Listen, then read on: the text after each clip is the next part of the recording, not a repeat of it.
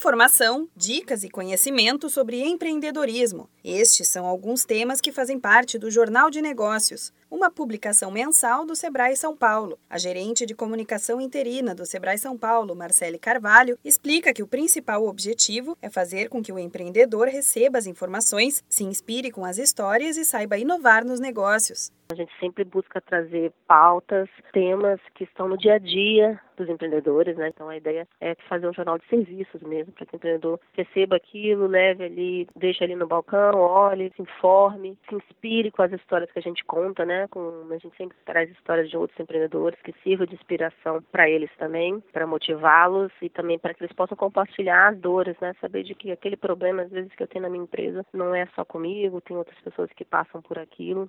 Na edição de fevereiro, você encontra matérias sobre padarias artesanais, com dicas de como ajudar a empresa a crescer de forma orgânica e conquistar clientes que buscam produtos feitos por empresas locais. Outro tema abordado são as feiras, em um artigo que fala das vantagens e precauções antes de levar os produtos a um evento de grande porte. Tem também artigos sobre as oportunidades de empreendedorismo para refugiados e a história do administrador que transformou o sítio da família em negócio no campo. O Jornal de Negócios existe há 25 anos e tem cerca de 250 mil exemplares impressos todo mês. Este material é distribuído gratuitamente para empreendedores de todo o estado. Marcele Carvalho conta que o material ajuda muito no crescimento das empresas, seja com a visibilidade para quem participa ou com a inspiração de quem lê tem muitos feedbacks positivos, tem empreendedores que passaram pelo jornal como personagens que depois nos procuram para dizer que a partir dali foram procurados por uma grande empresa e passaram a fornecer para uma grande empresa. Recentemente a gente teve uma empresa que passou a exportar depois que apareceu numa matéria do jornal, porque chamou a atenção de uma outra empresa de fora que acabou buscando eles como fornecedores. Então, geralmente, os empreendedores que têm algum destaque ali no jornal acabam fazendo negócios a partir disso. E isso para a gente é uma satisfação muito grande, saber que a gente tem esse tipo de impacto